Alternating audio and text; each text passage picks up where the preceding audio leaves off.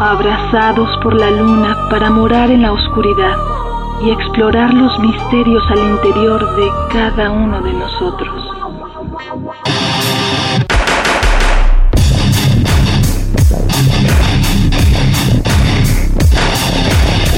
Carpe Noctem. Hola, ¿qué tal? Muy buena luna, sean ustedes bienvenidos a Carpe Noctem, noche de jueves, madrugada de viernes. Y pues un saludo a Celsin, no nos acompaña el día de hoy, le seguimos mandando saludos a, su mamá que sigue en el hospital, pues esperemos pronto se recupere. La mamá de Celsin y pues a ella le mandamos un abrazo y los mejores deseos y obviamente estamos con ella. Y bueno, pues esta noche el programa, bueno, quienes nos escuchan cada semana recordarán que el año pasado tuvimos dos programas sobre disqueras independientes y dejamos en el tintero eh, Discos Intolerancia, que en su momento dijimos que y yo lo sostengo, para mí sigue, es ahorita la disquera independiente de rock más sólida que, que México tiene eh, hay un par más de disqueras que vienen ahí trabajando desde hace un rato también, pero creo que Intolerancia es la que más se ha consolidado. Y bueno, pues cumplimos nuestra promesa de tener gente de intolerancia. Tenemos aquí a Salto H, quien le damos la bienvenida. Hola, ¿qué tal? Sal. ¿Cómo estás? Bien, y bueno, aparte, pues gran amigo desde hace, uff, ¿cuántos años? No, pues bueno, desde que nos caían las puertas de en las giras, ¿no? Este, las puertas de las habitaciones. Yo recuerdo ahí Cuernavaca hace 20 no Sé, no, más, ¿no? Más, más yo creo. Más años de conocernos. Pero bueno, para mí es un gusto. Tú acabas de nacer. y bueno, pues arrancamos, escogimos pues material de, diversas bandas que están todas con intolerancia. Quizás algunas ya no estén, pero le tomamos de álbumes que, estuvieron por lo menos con, con intolerancia.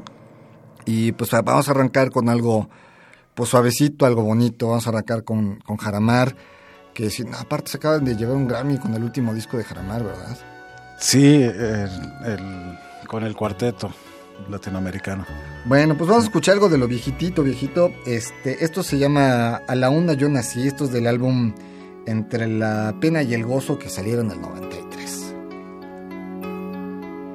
A la una yo nací las dos me engrandecí, a las tres tenía amante y a las cuatro me casé, me casé con un amor. Dime niña, ¿dónde vienes? Que te quiero conocer. Y si no tienes amante, yo te haré defender.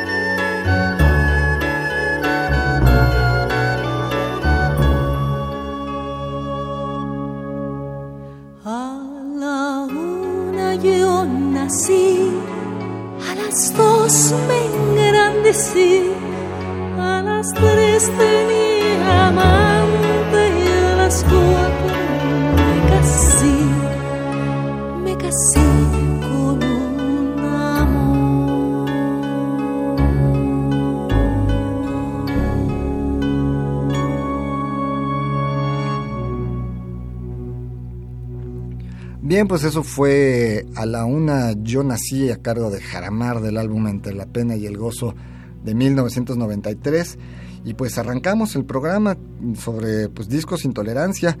Yo creo que para empezar, pues yo creo una breve reseña, una breve historia de lo que es discos intolerancia. Uy, pues mira, yo, yo me incorporé en 2006, entonces previo a eso, Intolerancia existió eh, muchos años como, como una productora. Este, eh, esto exactamente el año no lo tengo, pero con Somato Mes por ahí creo del 92, 93 decide independizarse de Sony y ellos mismos como fundar su propia disquera y este y, utilizar en un primer momento para sacar los discos que ellos mismos ya empezaban a producir de Consumatum Est. Eh, pues muy pronto empezaron a, a producir, en, ese momento eran socios y eh, los Consumatum y dos de ellos eran productores, ¿no? Este, el Valraven y, y, Jerry.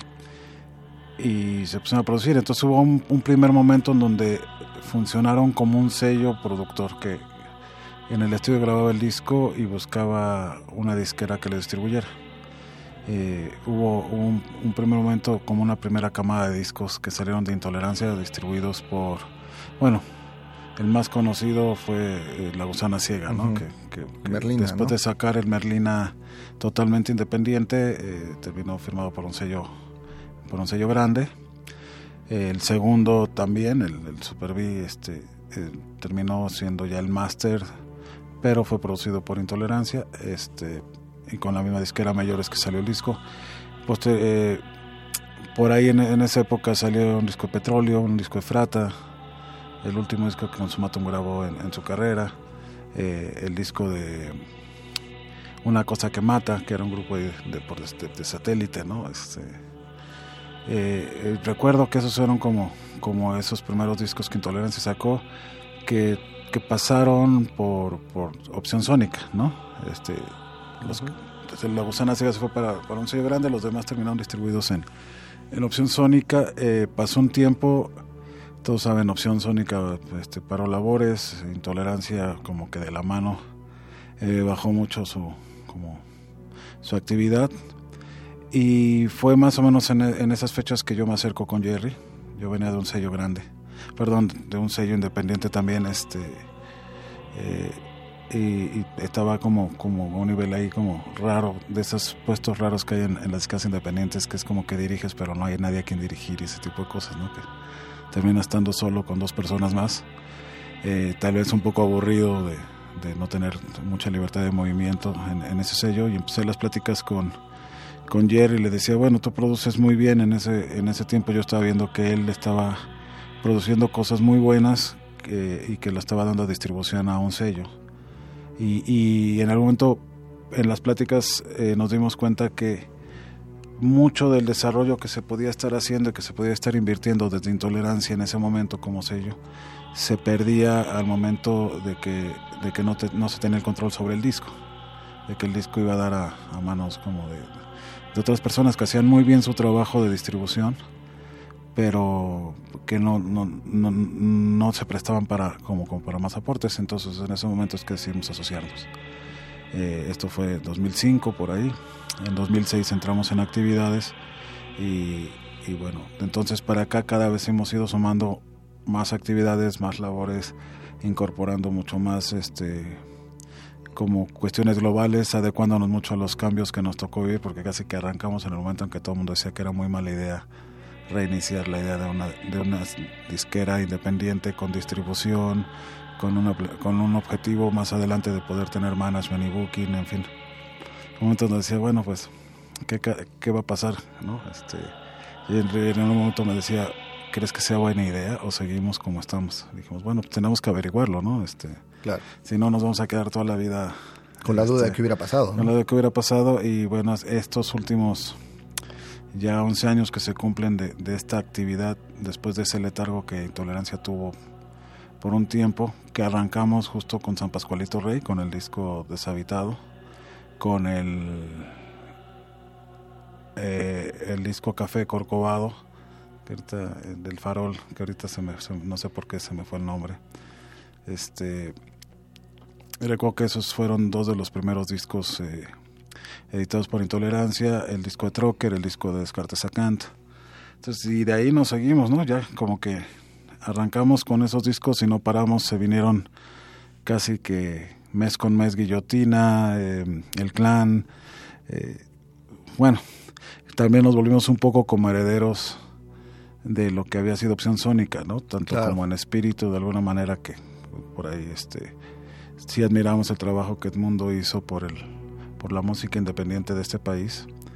Y, pues también desde un principio estuvo muy interesante para nosotros que nuestro elenco fue una combinación entre artistas emergentes nuevos y artistas que conocíamos de muchos años porque tanto Jerry como yo habíamos formado parte de grupos por bastante tiempo y tenemos bastante eh, como, relación con, con las con, muchas bandas que seguían en activo, ¿no? Pero bueno, pues vamos con la siguiente rola para seguir platicando de, de, discos intolerancia y lo que vamos a escuchar ahora es eh, pues unos conocidos nuestros, esto es Hueco, escogimos Crepúsculo Ascendente del álbum Medusa o de los Amores Terribles que editara Discos Intolerancia en el 2011. Esta noche la lluvia cae, llevándose el silencio a otro lugar. Quizá no vuelva a regresar. De un grito busco paca los truenos que interrumpen mis susurros me hacen sospechar. Me arrojo el viento me llevará lejos, muy lejos, al menos más lejos de ti. Si miro al suelo los mil espejos que se han formado atraparán mi reflejo y empiezo a imaginar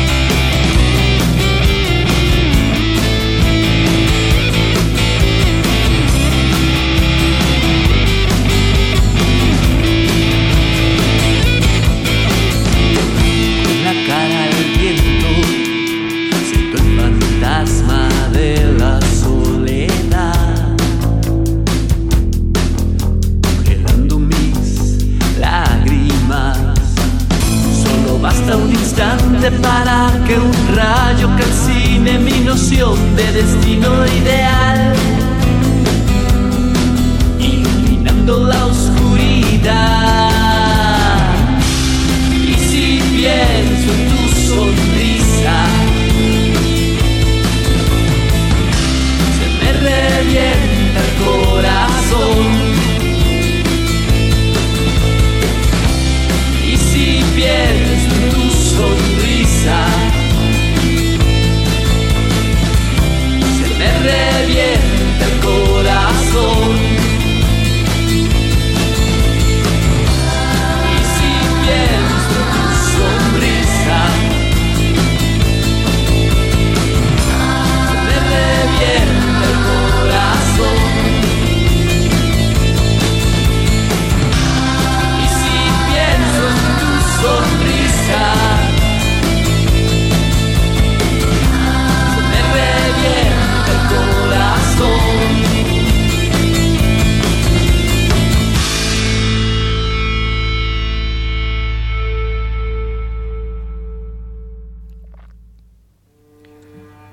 Bien, pues lo que escuchamos fue a Hueco, la canción eh, Crepúsculo Ascendente del álbum Medusa o de los Amores Terribles 2011.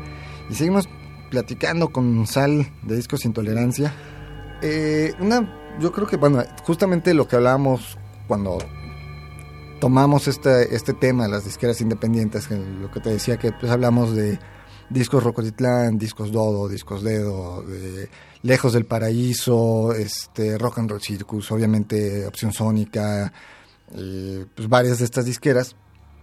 Hablamos de la importancia de ser eh, como independiente dentro del arte. Eh, siempre pues ha habido un mainstream, siempre ha habido una corriente que a veces sentimos que el Estado es el que te dice para allá debe de ser, y son las grandes compañías disqueras, las multinacionales, las bandas este, que venden millones o vendían, por lo menos en esas épocas, en los 90s, 80s, 90s, vendían millones de discos.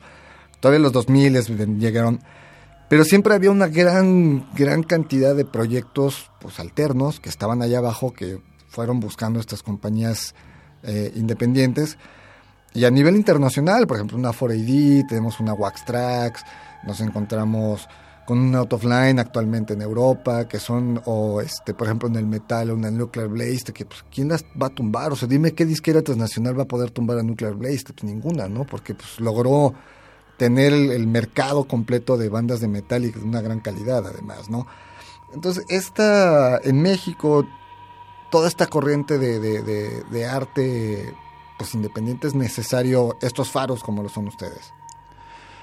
Sí, yo creo que que hay unos claroscuros muy grandes, ¿no? En, el tema en el tema específico de las quedas independientes porque porque siempre tenemos como estos grandes referentes como tú decías desde fuera de Iso Pop y la que me digas no este Roadrunner o sea también eh, eh, yo creo que ahí hay una historia que también repetidamente se ve.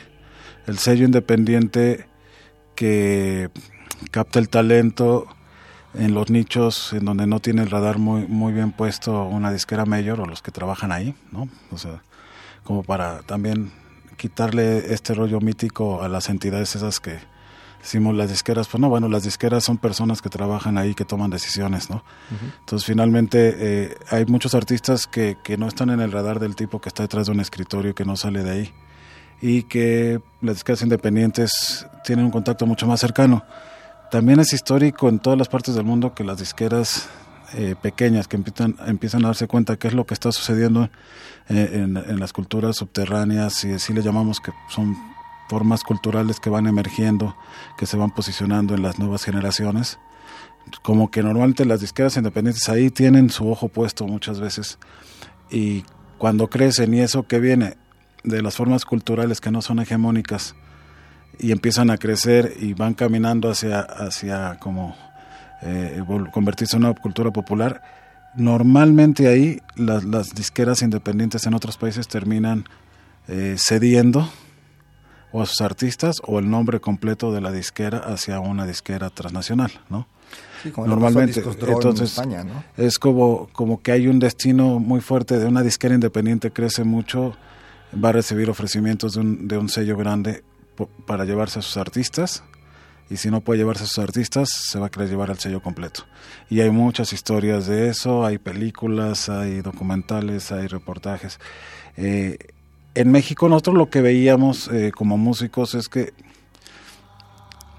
lo que había sucedido es que los sellos más grandes de México, exceptuando Denver tal vez, pero todos los demás sellos que crecían desde la clase media, se morían en la clase media en el momento que crecían como que nunca pudieron pasar la adolescencia, de alguna manera. Siempre era como preocupante ver cómo eh, justo en el momento en que más se oía hablar de una disquera independiente y más tenía éxito, muy pronto, pum, por alguna razón desaparecía, ¿cierto? Y entonces yo platicaba con Jerry y decía, oye, qué riesgo enorme porque una Ojalá estuviéramos en Inglaterra y creciéramos mucho y nos comprara no sé qué y nos fuéramos a vivir a las Bahamas, tú y yo. Pero eso no va a suceder en este país y no lo estamos haciendo además por esa razón. Lo estamos haciendo por otras razones. Entonces también tenemos que tener mucho cuidado en lo que averiguamos qué es lo que sucede con una disquera cuando tiene éxito en México. Intentemos no tenerlo, porque por lo menos lo que hemos visto es que se van al abismo después de tener éxito.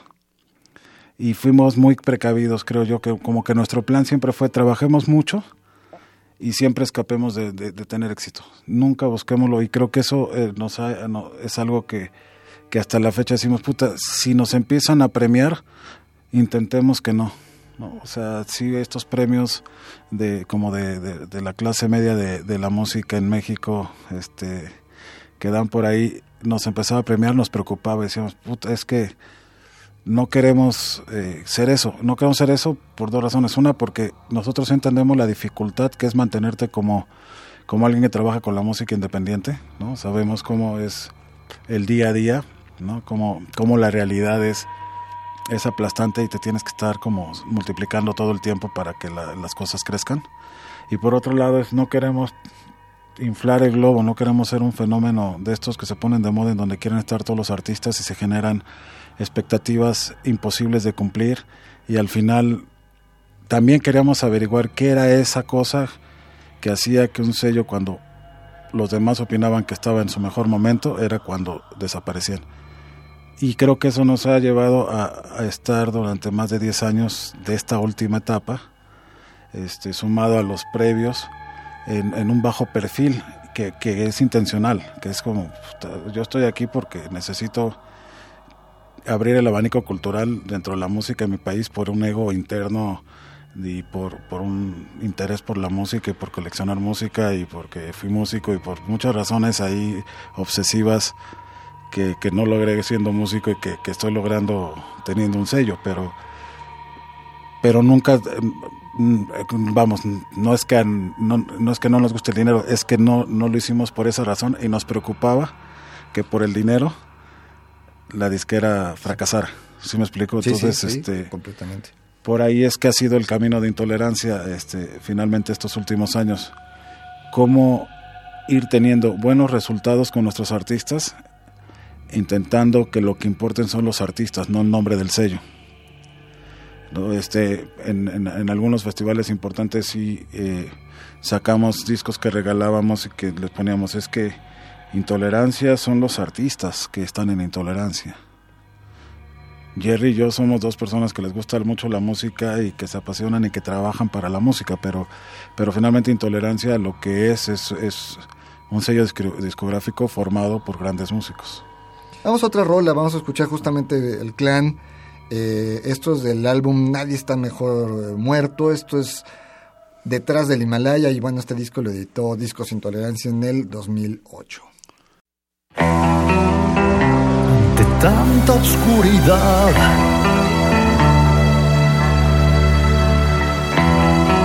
no nos dejan subir.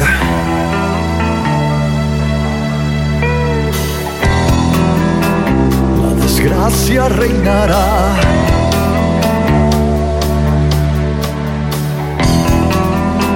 La esperanza ya no está.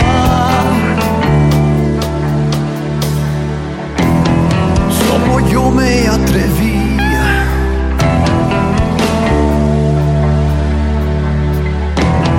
Todo atrás yo dejé.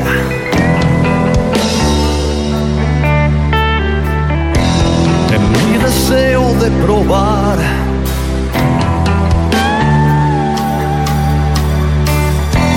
Que aún hay forma de llegar.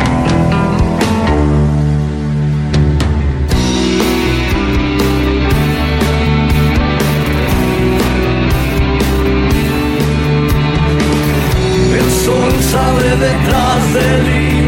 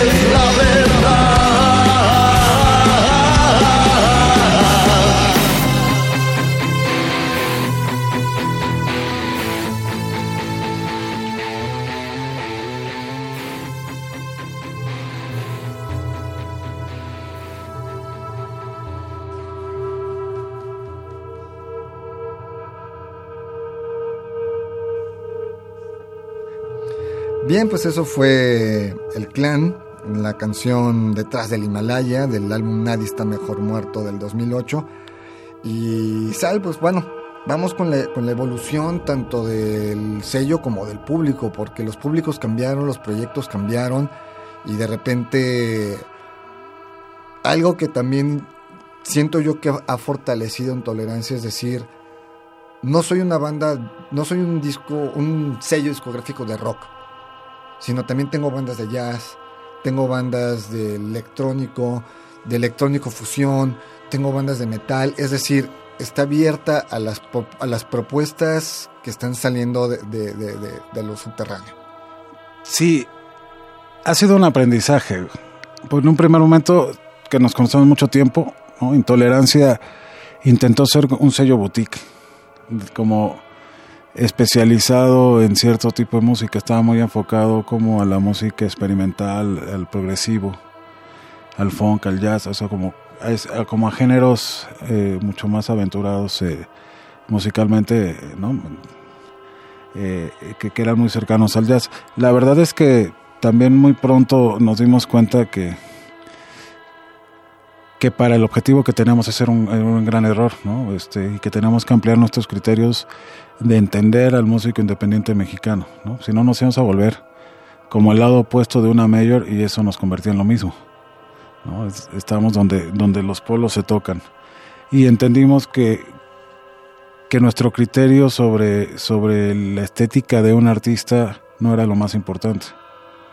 Eh, que lo más importante es que, eh, que es más fácil que un grupo que trabaje mucho termine tocando bien a que un músico que, que toque muy bien aprenda a tocar mucho.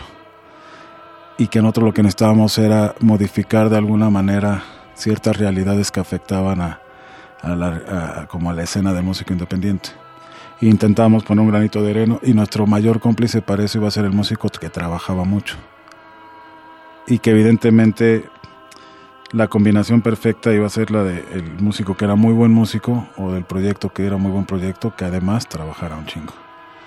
Y, y creo que, que ha sido como, como los dos criterios más importantes para nosotros para seleccionar artistas y para que sean el motor de nuestro propio trabajo y que sea de donde nos apoyemos eh, eh, como, como todo el tiempo. Entonces, en ese sentido, sí descubrimos que aportábamos más diciendo, ok, Juan Pablo Villa tiene que sacar un disco y va a ser de técnicas extendidas de voz, pues no importa cuánta gente haya, es suficiente con que una con que el país no lo tenga para que necesite tener un disco de técnicas extendidas de voz. Lo mismo una banda de punk desafinada que si estaba convencido de que su punk desafinado estaba bien y empezamos a entender ciertas cosas en el camino también, que, que el músico es un comunicador, que la música es un lenguaje y que de nada sirve hablar si no te sabes comunicar con el otro. Y empezamos también a darle la validez muy fuerte a los artistas, a los músicos y a las personas que saben llegar al otro y comunicarlo, ya sea para, para recibir un elogio o para recibir un ataque, no importa. El chiste es que, que hubiera personas que movieran el entorno. Y creo que Intolerancia hoy, hoy puede presumir que, que llega a muchos lados porque tiene relación con muchos artistas que se hacen oír por muchos artistas que hacen voltear a la gente, desde gente como Carla Morrison que puede mover masas, como gente como Doctor Crápula que puede mover masas, pero que, que las hacen de una manera consciente, con su propio discurso, con su propia manera de entender el mundo, ¿sí? con posturas que se necesitan en el mundo desde el punto de vista ya ideológico de intolerancia.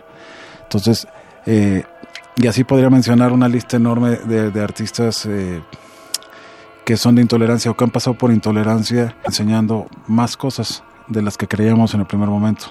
Y quién sabe cuántas cosas más aprenderemos eh, eh, junto con, con, ellos, ¿no? Este, por lo pronto ya es intentar tener proyectos que tengan calidad desde nuestro punto de vista estético, que trabajen mucho y que sepan comunicar. Y si no tienen una de las tres, no importa, que hagan muy bien las otras dos. Claro. Claro. Sí, porque yo creo que una de las cosas eh, que lo vemos, por ejemplo, con la carpa intolerante en el Vive Latino, son propuestas que la mayoría de la gente que va al Vive Latino no conoce. ¿no? Pero que de una u otra forma, cada proyecto que se planta en ese escenario durante sus 40, 45 minutos hace que la carpa se llene. Entonces, ahí es justamente, creo que eso es lo que respalda lo que estás diciendo, ¿no? De que son proyectos que se saben comunicar con la gente, que se la saben ganar, que saben hacer, no solo que la gente que va pasando voltee a verlos, sino que se meta la carpa, se quede, o que incluso en muchos casos la carpa sea rebasada por su capacidad de gente que está atendiendo al grupo que está tocando en ese instante, ¿no? Y algunos grupos han tenido pues el reto de, de, estar tocando al mismo tiempo que ya hay una banda de cierto nombre en uno de los escenarios principales, vamos a llamarle, y tienen su carpa llena. Pues realmente es que lo enfrentan todos los grupos en la carpa después de las 8 de la noche, ¿no? Este... Pues yo creo que ahorita en sí. los últimos vives, después de las 5 o 6 de la tarde, sí, ya, ya, lo están enfrentando. Están enfrentando ya eh, todo, bueno, el, el, festival, en el festival todo el tiempo hay competencia para, claro. la, para los artistas eh, y se tienen que, aplicar para que, para que los vea la gente. Pero justamente creo que, que una muestra de, resultado que da para un músico el trabajo, la calidad o la comunicación o las tres juntas o dos de las tres o como sea, pero como que tengas cualidades específicas que, que te conectan con el público, eh, se notan. Yo sí recuerdo claramente el cartel de la primera carpa intolerante dentro del festival obvio, los fans de esos grupos reconocían mucho que estuvieran ahí dentro del Vive Latino eh, sus artistas. Pero, pues, por ejemplo, que estuviera la Muna Azul, solo el público de la Muna Azul, ¿no? Es que estuviera Juan Pablo Villa, que estuviera Los Dorados, que estuviera Alonso Arriola. Estaba demasiado, este, como había una propuesta muy muy arriesgada desde, uh -huh. desde la carpa intolerante con los artistas que, que, estuvieron en el primer año, desarmado, en fin. Yo recuerdo que muchos de los comentarios generales del público, en general del, del festival, que es el público que va a ver al Panteón, a Café, a, bueno, a, los grandes nombres de la música latinoamericana, sí decían, pero esas cosas, que lo estoy diciendo de manera decente, ¿no? Pero era como, ¿y eso qué es? Eh, creo que algo que está muy interesante para nosotros en una revisión en, retrospectiva es, es, ver cómo muchísimos artistas que estuvieron en las mismas condiciones su primera vez en la carpa, que la gente decía, ¿y esos quiénes son? hoy son parte fundamental de la escena de la música latinoamericana. Muchos de ellos no solo de México. Entonces, este, creo que ahí, ahí sí está demostrándose eh, el tema de lo que el músico con su trabajo y su apuesta y su manera de comunicar puede generar en los otros y cómo puede el músico independiente crecer de una manera diferente a como se hacía antes. Pero, pero pues hay demasiados ejemplos. Yo creo que el más visible y, pues va a ser algo que, que, carguemos para bien en nuestra espalda es el caso Carla Morrison, que fue como un fenómeno tal vez el más grande de los últimos años en la música mexicana. Eh, pues bueno, que, fuimos entendiendo cómo, cómo la primera vez que fue a la carpa intolerante estuvo en uno de estos horarios difíciles y tuvo la carpa llenísima, pero al mismo tiempo mucha gente no sabía todavía quién era Carla Morrison, ¿no? Y no, no entendía por qué una chica que venía de provincia en un festival tan grande e importante tenía lleno en un horario estelar, en un, en un escenario alternativo.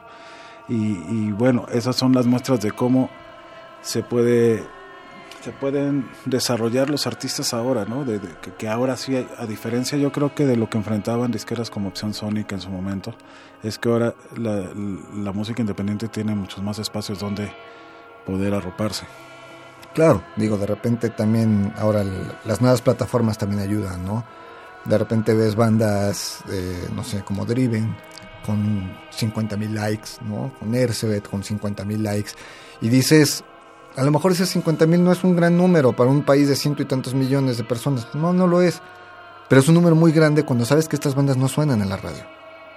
¿No? O sea, o salen en programas como este, que son como muy específicos, y que esas bandas, eh, esos 50 mil likes son además reales, ¿no? No son de robotitos, no son de, de nada de eso. Son gente que realmente los está siguiendo, que los está encontrando, que los está descubriendo que los viene siguiendo desde hace muchos años. Vamos a otra, otra rola, justamente vamos a escuchar a Driven ya que los estoy mencionando. Vamos a escuchar esto, El Honor de la Ira. Esto es de su álbum El Orden del Caos, que saliera en 2015.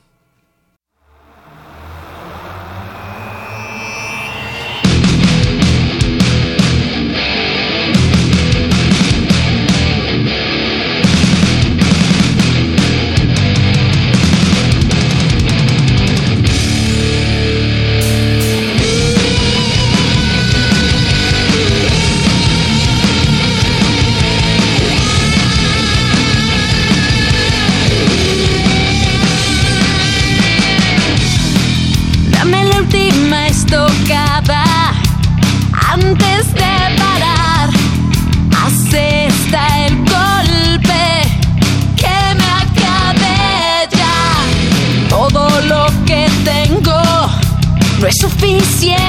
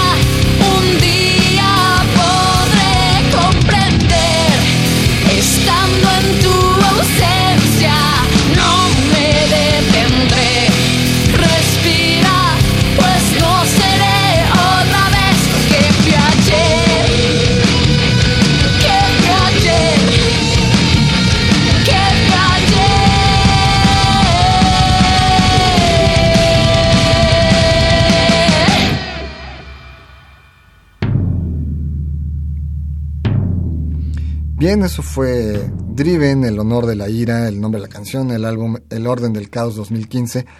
Y Sal, bueno, platicamos un poco sobre estas nuevas plataformas y estas nuevas formas de, dar a conocer a un artista. Sí, pues sí, evidentemente están como las, las nuevas tradicionales, ¿no? Las nuevas redes sociales que utilizan todos los chavos. Eh, a mí en, en, un principio me costaba mucho trabajo entenderlo porque pues yo sí le daba vuelta a la página de papel. ¿No? Y, y, escribíamos todavía este, a mano. A mano y existían las máquinas de escribir uh -huh. para hacer los trabajos y ese tipo de cosas. Entonces, pues aparece todo esto y claro que, que creo que hay una generación de artistas que nació con esto y, y la entiende de una manera mucho más integral y pues, no sé, este, este, como que viniera ya en el, en el chip integrado, ¿no? Eh, yo creo que que evidentemente cada vez que a mí me invitan a hablar de este tipo de cosas y que, y que, tengo la oportunidad me gusta como especular y soñar, yo creo que el tema no son las plataformas, sino el tema es cómo haces que la información sí se convierta en comunicación. ¿no? Estoy redundando con esa, con, como con el tema de la comunicación, pero es que lo he visto, que lo importante es porque tú lo puedes tú lo puedes ver tú mandas la información a un millón de habitantes pero si no tiene referentes ese millón de habitantes si no tiene la capacidad de repetición bueno si, si no cumple ciertas características eh, es información que se queda perdida en el aire ¿no? y tú puedes dar eh, información a través de lo que quieras ahora puede ser a través de podcast o puede ser a través de de radio o de televisión o a través de las viejas propagandas de papel que todavía se siguen repartiendo por ahí o a través de bardas. Creo que, que el tema es que, que los artistas ahora tienen canales de comunicación en donde pueden controlarlo y donde pueden intentar eh, eh, encontrar estrategias en donde se dan cuenta que es más importante que 100 personas te escuchen a gritarle a un millón que no te escucha y que en la medida que le vas hablando de 20 en 20, de 100 en 100, de 5 en 5, que el escenario es un lugar más para comunicarte con, con la audiencia, que todos los programas de nicho especializados le hablan a las personas, no le hablan al universo, para ver quién, quién puede como identificar esos códigos de los que no tienen referentes. Entonces, creo que, que también el secreto no es solo las plataformas, sino cómo usar las plataformas y cómo haces de tu vida cotidiana cómo humanizas tus perfiles. No creo eh, como como eh, como como en algún momento se pensaba, súbelo a MySpace y ya le hiciste, pues no, le hicieron los que supieron comunicar y los que no, aunque regalaran sus canciones nadie las descargaba, ¿no? Y tú hazte un perfil ahorita y a ver, haz que te sigan un millón de personas, o sea, tienes que generar comunicación real esa cómo se construye, yo creo que hay estrategias de comunicación y hay empresas que se encargan de eso. Y, y también creo que hay maquinitas de comunicación que por alguna razón eh, lo aprenden a hacer muy bien y que hay artistas que se comunican muy bien en todos los ámbitos donde se pueden comunicar. Yo siempre voy a poner eh, eh, ejemplos de artistas que me topo la primera vez tocando para tres personas, los veo en el escenario y digo, estos güeyes sí comunican y estos güeyes lo único que hay que hacer es cada vez ponerlos a dialogar con más gente. Arriba del escenario, arriba de las redes sociales, en una entrevista, en donde sea. Y es cuestión de tiempo. Y lo primero que te acercas a decirle al artista es, maestro, paciencia, va a suceder si no te impacientas. Si te impacientas, no va a suceder nunca, pero si tienes la paciencia necesaria, tú ya sabes comunicar y es bien difícil enseñarle a alguien a que aprenda a comunicarse. Entonces, este, yo creo que por ahí va, va, va, para mí el tema que no son las plataformas, son los seres humanos que las utilizan y que, y que hay algunos que lo saben hacer porque saben comunicar y hay otros que las pueden utilizar y la plataforma es totalmente inútil, ¿no? Claro. Hay que saber qué decir y cómo decirlo. Y a quién decírselo. Claro. Es que yo, yo se les digo, es como si llega un japonés y me empieza a hablar en su idioma y no se pone a pensar que yo no entiendo su idioma y él no hace ningún esfuerzo porque yo entienda lo que me está diciendo y solamente me habla en japonés. ¿no? porque es pues, japonés y solo sabe hablar japonés. Puedo hacer el intento por entenderle, pero a lo mejor eh, de momento que no le entiendo nada, por más que me esfuerce. Eh, entonces a veces el músico tiene que enfrentar eso, se sube a un escenario tiene que buscar, si su lenguaje no es el... O sea, poniendo un ejemplo, eh, es como cuando el artista de rock duro me dice, uy, es que me invitan a tocar con una banda de ska. Y yo, yo la verdad es que siempre les digo, puta, es que el prejuicio está en el músico. Tú tienes que salir como músico y demostrarle al chavo, porque a lo mejor al chavo que le gusta el ska es porque la banda del ska lo convenció de que lo que hacía estaba chido. Claro. Hay que averiguar si también opina lo mismo, porque, porque creo que, que lo que necesita la escena latinoamericana de la música es que se, que se fortalezcan los nichos, que se respeten los nichos, que los nichos sigan creciendo, pero que se desborden. Claro. Eh, y que y que sepamos que que dependemos mucho de la comprensión entre entre todos y que los músicos están para, para abrir como, como la mentalidad de, de, los chavos más jóvenes, de decirle tú decide si te gusta o no, pero tienes que hacer que el chico enfrente la mejor experiencia que puedas darle. Fíjate que ahora que lo, lo mencionas es algo que, que, yo también le he dicho a varias bandas de las que han pasado por el programa y bueno, en el trabajo que conoces, bandas que están empezando de diversos géneros, etcétera, que por ejemplo el Vive Latino como banda tiene que ser uno de tus objetivos, ¿no? Si tú tocas rock, tienes que estar en el festival de rock más grande de la Ciudad de México. O sea, tiene que estar entre tus objetivos. Olvídate de lo que toques tú como género musical. O sea, tienes que claro. estar ahí porque ese festival es de rock y tú tocas rock. Tienes que hacer fila, tienes que trabajar mucho, tienes que ver la forma de llegar y el día que lo logres, pues aprovechar todo el escaparate de prensa que, que este te da y subirte al escenario y dar lo mejor de ti en su momento y dos días después quitarte el chip de ya lo logré, ya pasó, ahora vienen más cosas, ¿no? ¿Cuáles son mis siguientes objetivos, ¿no? Porque a veces el mismo músico se cierra las puertas, ¿no? De Carpe Noctem, tú lo sabes, es un programa de, de, de, más hacia el rock gótico, más esto. Claro. Y hay muchas bandas que dicen, no, el Vive Latino no, o sea, pues ahí es para puro fresa, ¿no? O a veces pasa que el público dice, es que Hocico o Ercebet o el Clan está, ya se vendieron, pues salvo Zico, a los otros dos no sé a quién se vendieron porque no les pagaron por ir a tocar, tuvieron claro. la oportunidad y la tomaron y fueron. Y al contrario, claro. invirtieron, ¿no? Y Como llevaron su performance, bandas. y llevaron video, y pagaron sus staffs y sus ingenieros, y pagaron, invirtieron sí. para dejar un buen sabor de boca. Y, y el caso de, de, de Ercebet, que fue una banda que, que, le fue muy bien en su momento de la carpa, ¿no? Que la tenía llena. Claro. Y que se llevó la prensa después y, y que te das cuenta que Coca-Cola TV los pasó completos. O sea, ¿por qué? Pues porque lo supieron hacer. Y de ahí en adelante dijeron, bueno, ah, mira, ya vi que la prensa me funciona. Pues voy a contratar una agencia de prensa rumbo a mi quinceavo aniversario. Claro. ¿No? O sea, voy a aprender lo que me dejó, ¿no? Y, sí, y este... que, que además yo entiendo, yo entiendo perfectamente que todos tenemos cosas que nos gustan más que otras. ¿no? O sea, yo, yo, yo qué te puedo decir, yo, yo como de formación terminé, yo, yo era como de estos tipos que coincidía con Guillotina de que rock mata pop, ¿no? Y que era como casi que si no era distorsión de bulbos y en alineación tradicional de rock si había teclados no me gustaba, en fin. Tenía este rollo como Zeppelin y, Sabbath y todo lo que se le parezca a eso. Creo que es muy válido porque te ayuda a, fortalecer tus propias, como tu propia identidad y tu propia manera de, entender la música y de qué es lo que más disfrutas en la música. Y además te hace compartir con otros iguales a ti que tienen la misma visión que tú. Me parece que es increíble que, que sucedan diferentes formas culturales en la música y que se expresen a través de la gente eh, todas esas formas culturales.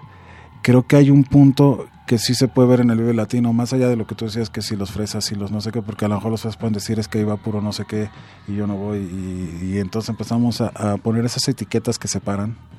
Creo que el Vive Latino, por ejemplo, es un festival que se convierte en una gran convivencia a partir de la música sin prejuicio, a partir de programadores que se aventuran a programar bandas de jazz, bandas de punk, bandas de metal, y que en un mismo espacio conviven todas y que el público puede decidir qué ve y qué no ve, y que si en algún momento no le gusta nada, tiene la opción de ir a comerse una hamburguesa o un pepito o una torta vegana, ¿no? O sea, es como que creo que lo que lo que necesita la escena de la música latinoamericana, ni siquiera me detengo ya a pensar en México.